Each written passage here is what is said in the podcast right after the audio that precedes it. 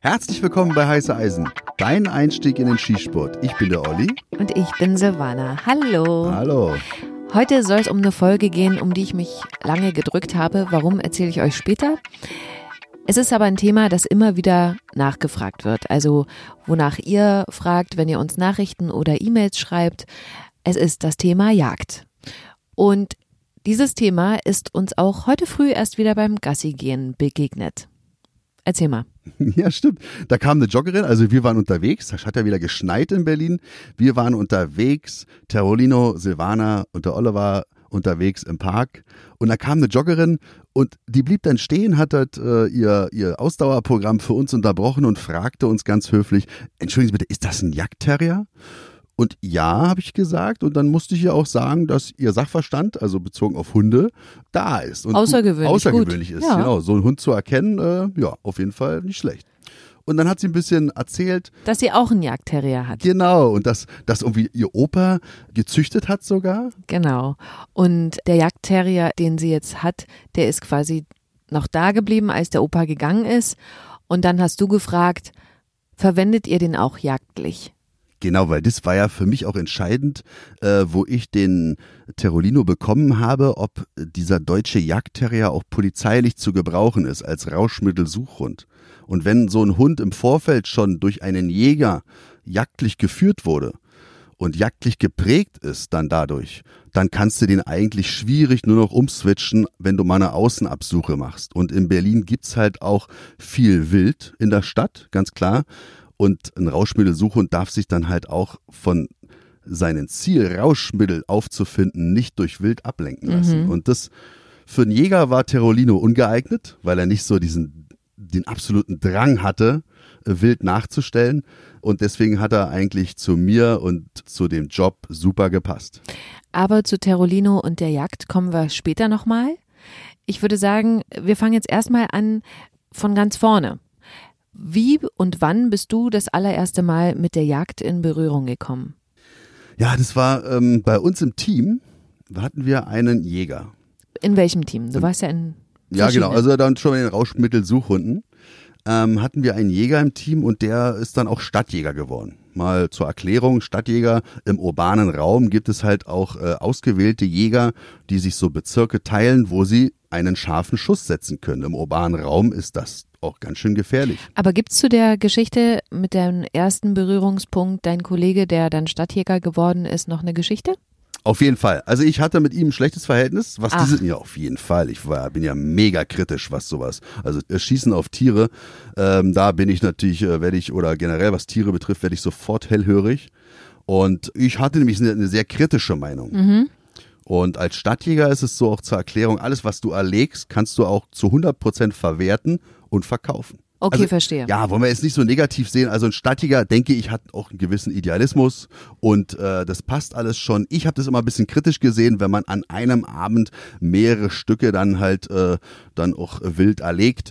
Da denke ich mir dann so, ja, äh, Masse statt Klasse, irgendwie so. Die Diskussion habe ich mit ihm immer geführt, weißt du? Vielleicht würde es ja auch reichen, ein Wildschwein zu erlegen und nicht acht auf einen Streich. Ach so, okay. Mit diesen Kollegen vor unserem Dienstgebäude hat ein Schwan es nicht geschafft, im Winter übers Dach zu fliegen. Mhm. Der war sehr schwach, ist gegen das Dach geprallt und runtergefallen. Mhm. Wir gleich hin, haben den gefangen, Feuerwehr geholt, äh, weil die, der war irgendwie festgekeilt da, irgendwie, ich weiß es nicht mehr. Jedenfalls kam die Feuerwehr oder Ja. irgendjemand anderes hat die Tierrettung Feuerwehr. Keiner, was weiß ich. Jeweils haben wir dann gesagt, Moment mal, wir sind doch die Polizei, wir können das doch auch. Wir also den Schwan geschnappt, ins, äh, ins Polizeiauto verfrachtet und dann halt zum Wannsee gefahren. Und da auf dieser zugefrorenen äh, Wasserfläche saßen halt bestimmt 20 Schwäne. Und wir so, ey, Keule hier, den Sack vom Kopf abgemacht, ihn dann da eher schnatter, schnatter und hier nach uns äh, äh, ge- äh, ähm, Gepickt? gepickt, genau. Und äh, dann lassen wir los und dann taps, taps, taps hat er sich wieder gesammelt.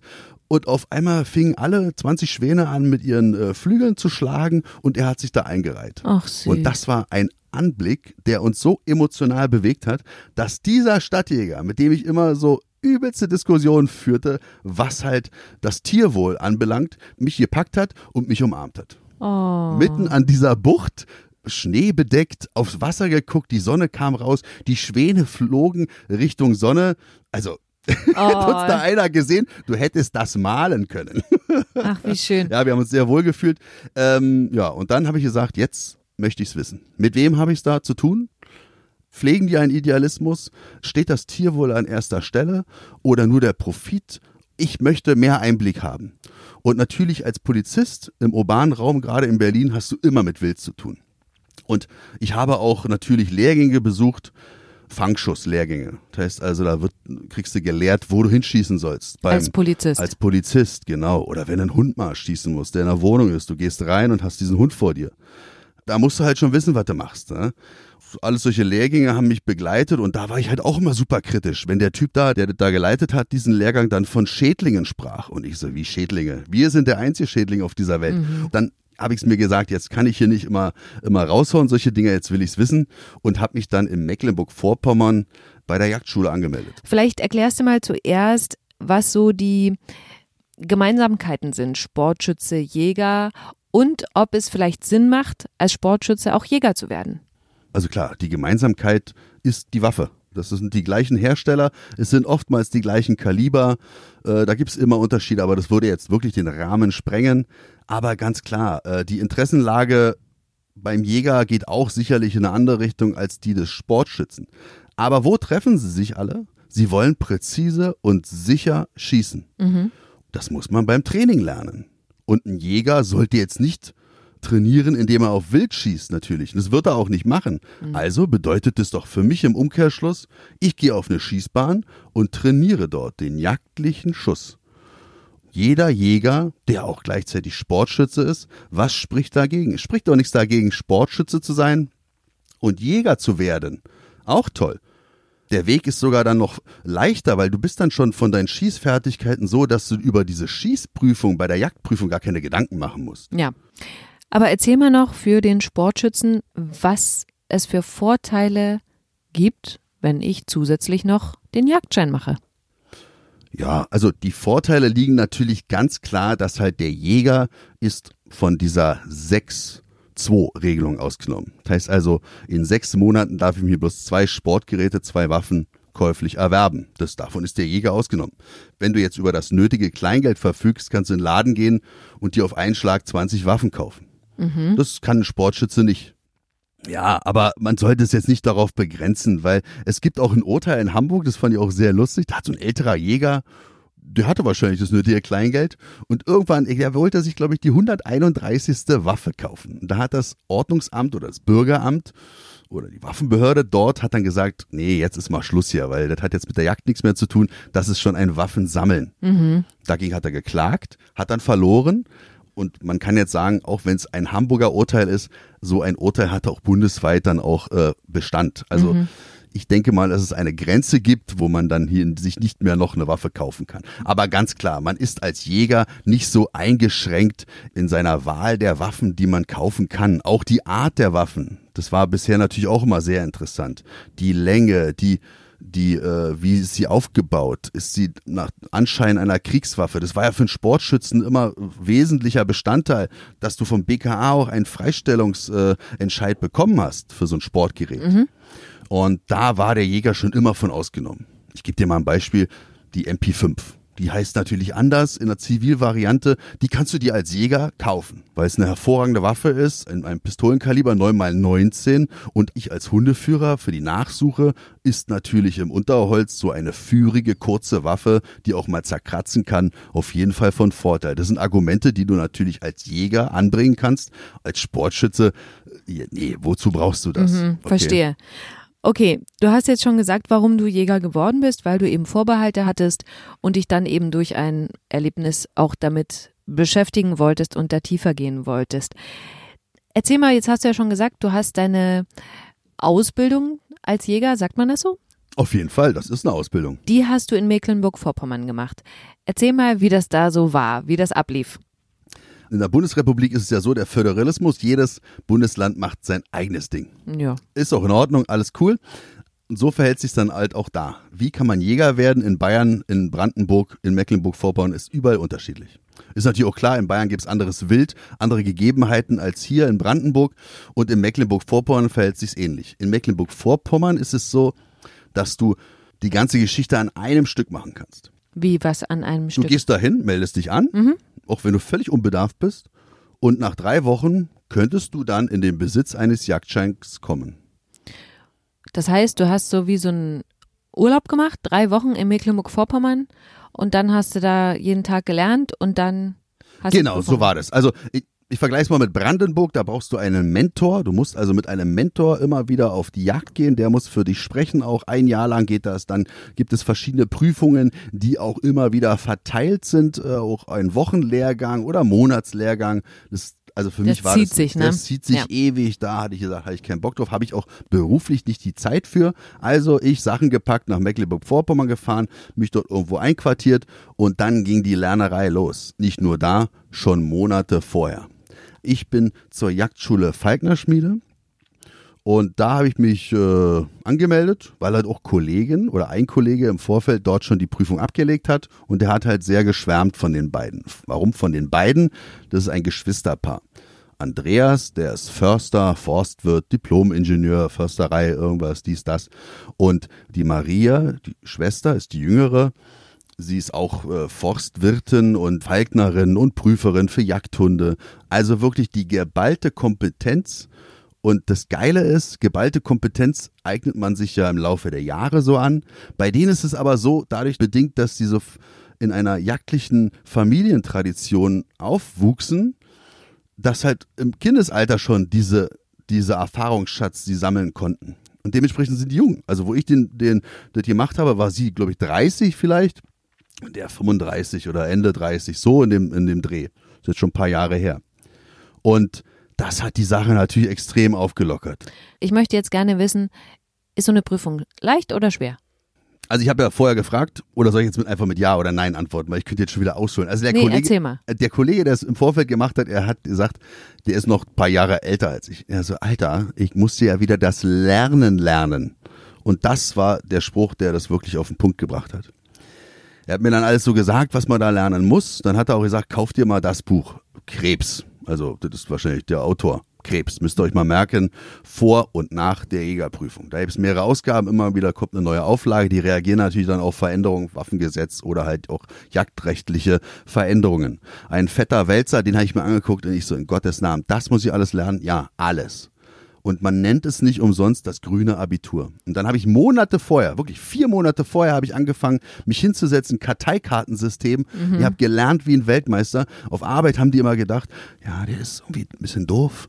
Der Typ, der da mal rumläuft, der quatscht immer. Also ich bin gelaufen und habe geredet, weil ich habe nur noch wirklich, ich habe meinen Dienst zwar gemacht, aber ich war nur in dieser äh, Jagdschiene drin. Ja, aber was lernt man denn da? Lernt man dann Blätter, Aber ich Würmer? kann, ich, ich kann dir ja mal alles aufführen. Also Federwild, Wald- und Landbau, Naturschutz, jagdliche Praxis, Jagdhunde, Jagdzeiten, Präparate, Jagdrecht, Wildhygiene, Wildkrankheiten, die gibt's ja auch, Haarwild, äh, Hochwild, Niederwild, äh, also alles. Okay, Und was ist dir am leichtesten gefallen? nichts. Ach so. Das Einzige, na, obwohl, das stimmt nicht ganz, aber das hat nichts mit Theorie zu tun. Natürlich das Schießen, die Schießpraxis. So, okay. Die hatte ich schon. Das war dann so auf dem Schießstand, da war nicht einer bei der Bundeswehr, da war nicht einer irgendwie polizeilich, militärisch geprägt, da war nicht einer dabei, der Sportschütze war oder ist. Für die war das eine Katastrophe. Die waren aber in der Theorie halt mir Längen voraus. Mhm. Und dann habe ich immer auf meine Schießzeiten verzichtet, damit die trainieren konnten. Mhm. Für mich war das jetzt keine Herausforderung. Auch auf ein bewegtes Ziel kannte ich ja vom Polizeilichen zu schießen, war jetzt nicht die Herausforderung. Es ist aber für einen, der mit, damit gar nichts zu tun hat, Katastrophe. Okay, dann kam dann die Prüfung und das war Naja, es gibt halt auch eine, eine theoretische und eine praktische Ja. Prüfung. Theoretische, die, so ein fetter Wälzer, und da gibt's hier nicht hier, wie heißt, wie sagst du immer, Multiple Choice, ja, sondern da wo man du auch- mehrfach ankreuzen Da kann. musst du auch richtig hinschreiben. Und das über mehrere Stunden. Ich habe wirklich, als hätte ich Gicht in den Pfoten. So war das. Es hat, meine Hände haben geschmerzt. Mir hat es, es ich, Leute, ich, ich, ihr denkt, der Typ übertreibt. Es war wirklich absoluter Horrortrip. Und an, am nächsten Tag war dann die mündliche Prüfung und die Schießprüfung war auch am gleichen Tag wie die theoretische Prüfung. War. Okay. Das war kein Problem, aber dann die, äh, die Praxisüberprüfung, also du musst dich Die dann, mündliche Die Prüfung? mündliche Prüfung, genau, du musst dich dann halt auch Prüfern stellen. Das war dann auch echt, äh, also wirklich ein absoluter Wahnsinn. Wahnsinn gut. Na, es fing so an, dass die Prüfer vorgefahren sind. Da war vor, vor dem Bürgeramt, da war eine große Rasenfläche und ich habe da Terolino ein bisschen bespaßt, weil der musste dann im Auto warten und ich habe dann immer gedacht, ah, jetzt kommen die, gucken die viele aus dem Fenster, vielleicht ist das gar nicht so gut, was ich hier mache. War es aber nicht. Die sind da alle vorbeigefahren und hätten beinahe einen Unfall gemacht. Die, ich habe ja aus dem Augenwinkel so gesehen, jagdliche Autos, so, weißt du, so Pickups und sowas. Mhm. Und dann die, die Augen hättest du sehen müssen, die fast äh, so wie im Comic so nach außen, nach außen so traten. Mhm. Was ist denn da los? Ein deutscher Jagdterrier und so vorbeigefahren. Und später dann in der Prüfung kam ich dann rein, ich so, hallo, ich bin der Oliver. Und ach, Sie sind es doch mit dem Jagdterrier da draußen. Und da hatte man kleine Basis gehabt. Und dann habe ich dann immer noch so erzählt von dem, was der doch beruflich macht. Da sind die aus allen Wolken gefallen. Fanden die so cool. Und auch meine Motivation, dass ich als Polizeibeamter meinen Horizont erweitern möchte, fand die halt noch geil. Ich muss wirklich zugeben, ich hatte bei denen ein Stein im Brett. Muss man so sagen. Ich habe natürlich die Prüfung jetzt gut bestanden. Mhm. Aber äh, manchmal haben die schon so, na, komm, überlegen Sie noch mal. Ach so, okay. Also, da habe ich schon so gedacht, oh Gott, oh Gott. Aber man muss auch sagen, man geht immer zu zweit in so, so rein vor diese Kommission und der Typ neben mir hat das war Ragnar Lockbrook, Wikinger. Also der hatte jedenfalls äh, so einen Torhammer hängen und dann, Ui. der hatte seine eigene Baumschule und dann Ui. so, so, so, so, so, so, ein Bart, Ziegenbart und die Seiten rasiert und also der, ja, der konnte alles. Den hatte da belustigt halt nur. Also die haben sie gefragt, was ist das für ein Baum? Und der hatte dann noch was erzählt. Mich haben sie gefragt, ich so, Baum. ähm, genau, dann war ich nämlich auch in der letzten Prüfung, war ich dann, da ging es darum halt hier, ähm, wie spricht man Wild an? Da gibt es auch einen praktischen Teil. Und, Hallo, guten Tag, Herr Wild. Hallo. So? ja, fast, ja. Wie spricht man Wild an? Wie soll man es naja, denn ansprechen? Du es dann. Achtung, hier bin ich. Ja, komm, jetzt, jetzt, genau, hast du recht. Jetzt bin ich schon wieder in der Jagdsprache drin, wollten wir vermeiden. Also, äh, was gehört zu welchem Wild? Also, da standen, lagen dann so Schädel und so Trophäen so. und so ein Zeugs und, und alles. Losung, also hier äh, ein bisschen Kacker und so, Ach so. da musst du das erkennen. Genau. Und ich bin mit dem da rumgelaufen, das war so ein Tisch in U-Form. Wenn man den aneinander gereiht hätte, wären es bestimmt so 50 Meter, äh, was du da ablaufen musst. Mhm. Und er hat immer auf alles gezeigt, was das, was das, was das. Und ich immer so, oh Gott. Also war eine Katastrophe. Dann der Theorieteil in dieser Praxis, äh, in diesem Praxisteil, den habe ich dann mit Bravour gemacht. Also wie aus dem Lehrbuch alles eins zu eins, habe ich alles auswendig gelernt. Und da hat er gesagt, das war gut, aber es gibt auch eine Praxis. Aber bei Ihnen, die kommen aus Berlin, ähm, drücke ich noch mal ein Auge zu. Von mir kriegen Sie eine 4, im theoretischen Teil eine 1, also in diesem Teil da. Und deswegen hatte ich das gerade mal so geschafft. Okay. Dann Viele fallen ja mal durch, also eine hohe Durchfallquote auf jeden Fall. Außer du machst es bei der Jagdschule Falknerschmiede, weil die bereiten dich richtig cool vor. Das muss ich einfach mal anführen. Vielen Dank nochmal. Jedenfalls äh, standen wir dann alle so äh, angetreten da, wirklich wie beim Militär, weil der Kreisjägermeister, der die letzte Prüfung da abgenommen hat, war so ein 80-jähriger Herr, der hat halt schon eine Autorität ausgestrahlt. Und der hatte so eine Lanzermütze auf, weißt du, so eine jagdliche Lanzermütze. So. Jetzt stand er so da, meine Herrschaften und ich gleich so, zack, hast du nur aus, aus der Ecke hinten gehört. Der Reflex. Mein, Reflex, genau. Haltung angenommen, Achtung, Hacken zusammen, äh, Hände, Hände an die Hosennaht mhm. und dann Kopf nach oben und dann haben alle mich so angeguckt, was ist mit dem los? Also wirklich aus Reflex, das war so eine Respektsperson. Ne? Mhm. Und dann hat der auch was losgelassen, was ich mir bewahren werde mein Leben lang. Meine Herrschaften, hören Sie zu. Sie haben das jetzt hier geschafft, aber jetzt geht's erst los. Das Lernen beginnt jetzt erst. Und bewahren Sie sich bitte haben Sie stets Achtung vor der Kreatur. Lassen Sie den Finger gerade, bewundern Sie auch mal die Natur. Und ich so, Gänsehaut, jetzt kriege ich noch Gänsehaut. Und das sollte unser Credo sein als Jäger. Und damit schließe ich jetzt diesen Teil. Okay, aber dann komme ich mal noch ähm, zu Klein Terolino. Der war ja nun da mit, hast du erzählt. Wurde der dann jagdlich noch ausgebildet? Nee, also jagdlich wurde er nicht ausgebildet natürlich, er war ja noch Rauschmittelsuchhund, aber das sind angewölfte Eigenschaften, die natürlich, die sind da abrufbar und ich kann dir mal ein Beispiel geben, ich war bei so einem Bauern, hatte ich mich eingemietet, war eine Katastrophe, die irgendeine so Einliegerwohnung da, war feucht und kalt, ich habe immer nur in Klamotten gepennt, aber war ja egal, ich war ja nur zum Lernen da. Der hatte aber ganz viel Hühner und mhm. hat mich dann auch gefragt, kann ich die Hühner hier freilaufen lassen? Ich so, nee, also das ist ein Jagdterrier, legt meine Hand für nicht ins Feuer. Er so, alles klar, ich verstanden. Eines Tages fahre ich mit dem Auto vor, lass Terror raus, weil es der frei, außen der Bereich, der war meiner, der ich mitgemietet. Mhm. Ja, und dann hat er alle seine Hühner verloren. Terror ist losgeschossen auf die Hühner los und ich schwör's euch, das waren 15 Hühner, 10 Sekunden, klack, klack, klack, klack, klack, klack, hintereinander weg, die ganzen Hühner das Genick gebrochen, bis auf ein Huhn, was in der Ecke saß und wahrscheinlich dann noch einen Herzkoller gekriegt hat, danach dann, das hat er nicht angerührt, weil es sich nicht mehr bewegt hat. Und da habe ich gesehen, Wow, also du hast echt Und zwei der Seiten, konnte, Lieber. den, du konntest den dann eben auch nicht mehr abrufen, ne? Na, da, war nichts da. Ich, ich, äh, ich konnte nicht mal reagieren, so schnell ging das. Unfassbar. Was da für Qualitäten in so einem Tier, also Qualität, muss ich es jetzt einfach mal sagen, dafür wurden diese Tiere ja gezüchtet und also ich war echt geplättet. Ja. Dann gab Ja, es eine schockierend. Woche Hühnchen.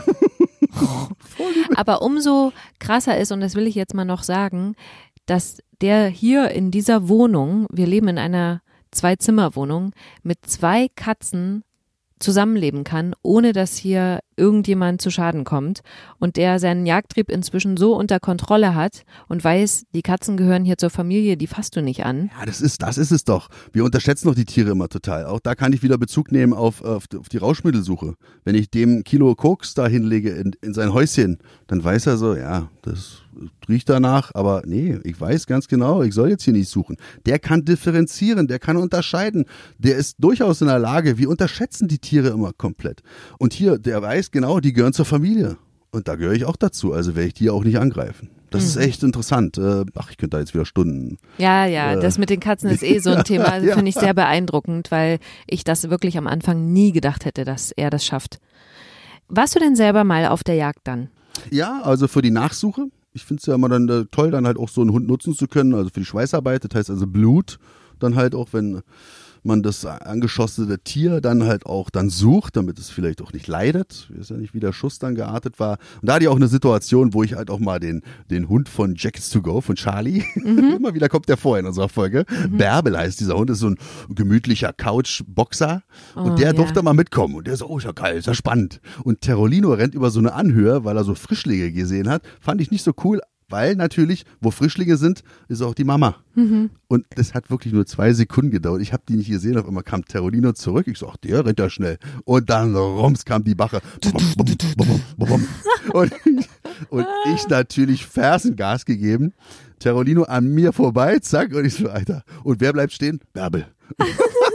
ich musste zurückrennen. Bärbel. 40 Kilo, guckt sich diese, dieses Wildschwein an, die hat, die hat nicht abgestoppt. Ich Bärbel genommen, über die Schulter gehievt und auch richtig Gas gegeben. Und die hat natürlich dann irgendwann abgebremst. Ja, das war so eine jagdliche äh, Erfahrung, die wir alle drei dann gesammelt haben, hat uns auch weitergebracht.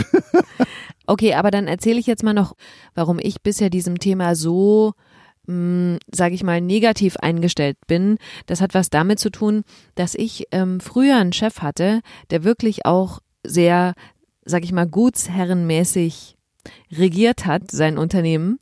Und der war auch Jäger. Und der hat jedem, der es wissen wollte oder nicht, eben erzählt, dass er am Wochenende wieder auf der Jagd war. Da gibt's ja irgendwie noch, was weiß ich, Treibjagd oder so, wo das auch nicht so dolle Arten, ist. Genau, Drückjagd, Treibjagd. Ja, so. Mhm. Und dann aber, das war dann so der Oberknaller für mich, war dann eben im Sommer dann mal so einen Monat in Afrika zur Großwildjagd und hat sich dann das, was er da erlegt hat, ausstopfen lassen und nach Deutschland schicken lassen. Und da kriege ich echt das Kotzen. Und deswegen bin ich da einfach, das ist für mich negativ besetzt.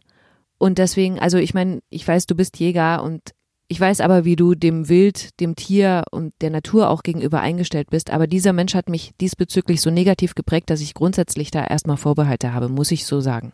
Ja, und äh, ich heiße ja nicht, wenn ich Jäger bin, dass ich unbedingt halt auch äh, solche Geflogenheiten unterstützen muss. Weiß man jetzt nicht, ob da durch diese Jagd in Afrika dann vielleicht auch irgendein Reservat da unterstützt wird finanziell. Ich weiß es nicht. Es gibt aber da natürlich auch für die ganz perversen Oligarchen irgendwelche Möglichkeiten, angebundene Löwen dazu erschießen und so. Das hat halt mit Jagen nichts zu tun. Das ist halt ekelhaft. Das Ja. ist als allerletzter. Und ich bin halt auch kein Freund von Trophäen, sich irgendwo aufzuhängen. Äh, nee, das widerstrebt mir. Es gibt auch einen anderen, es gibt nicht nur den deutschen Jagdverband, es gibt auch, glaube ich, ökologischer Jagdverband nennt er sich oder so. Bei denen ist es verpönt, die machen das nicht.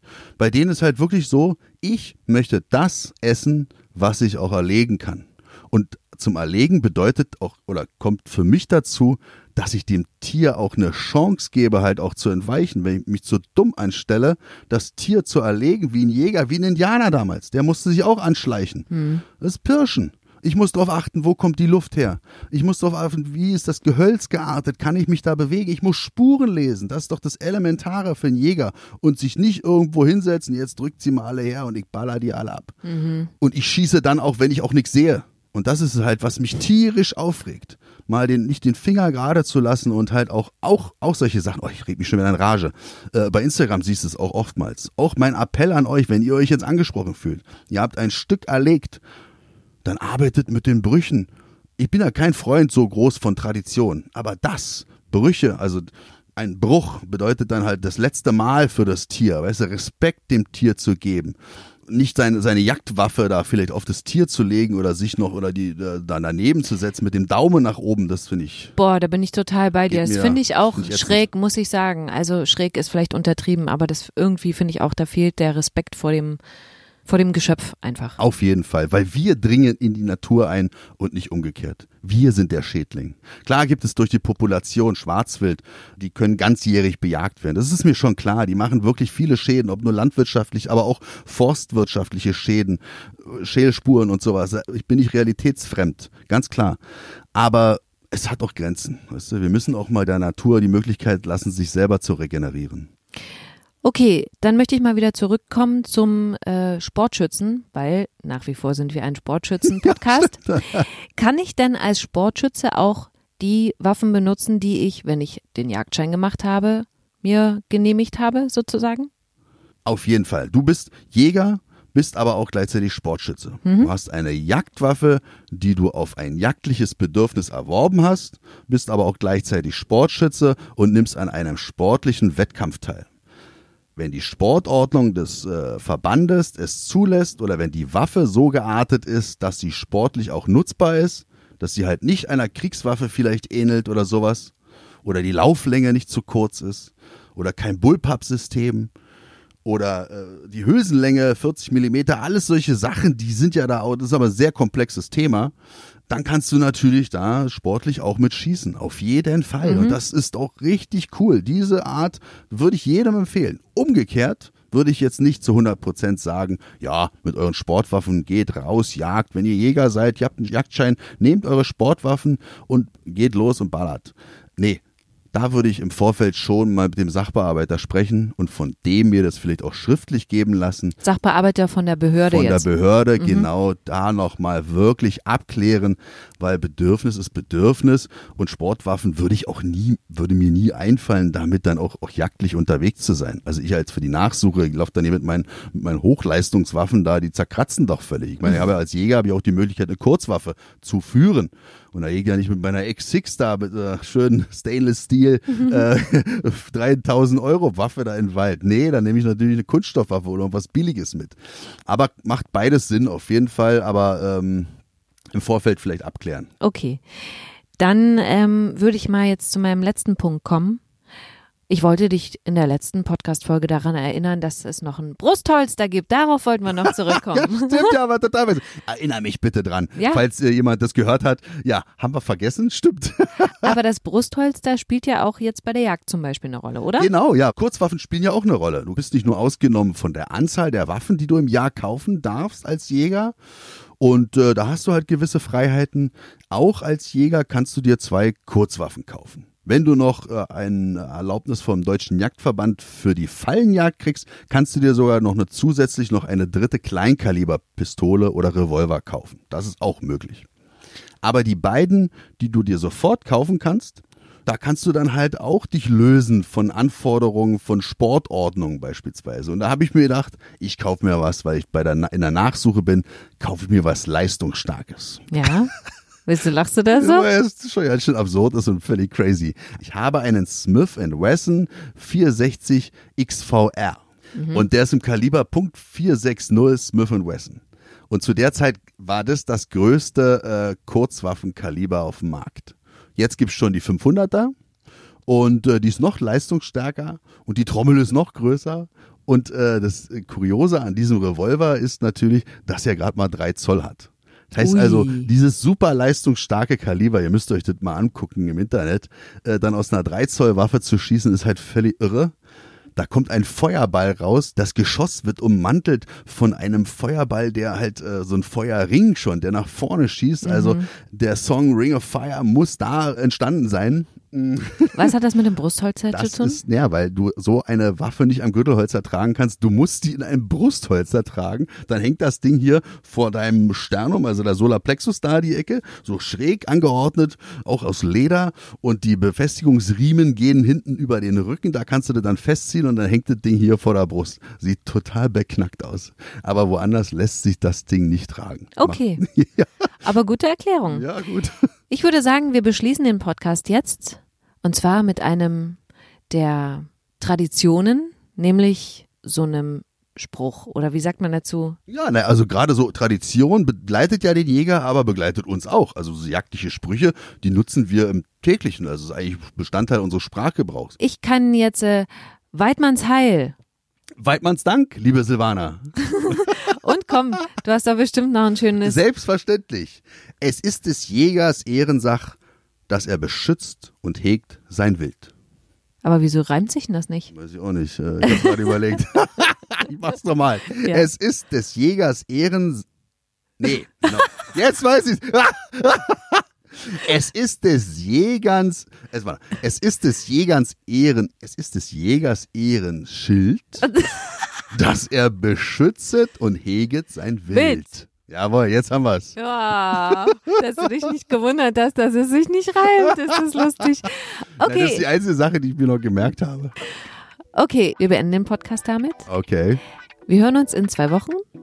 Schreibt uns gerne, wenn ihr Anregungen habt, bewertet uns bei Apple. Das würde uns sehr freuen, natürlich mit vier oder fünf Sternen. Den Rest könnt ihr dann einfach lassen. Bis dann. Ja, bis dann. Tschüss. Macht's gut. Tschüss.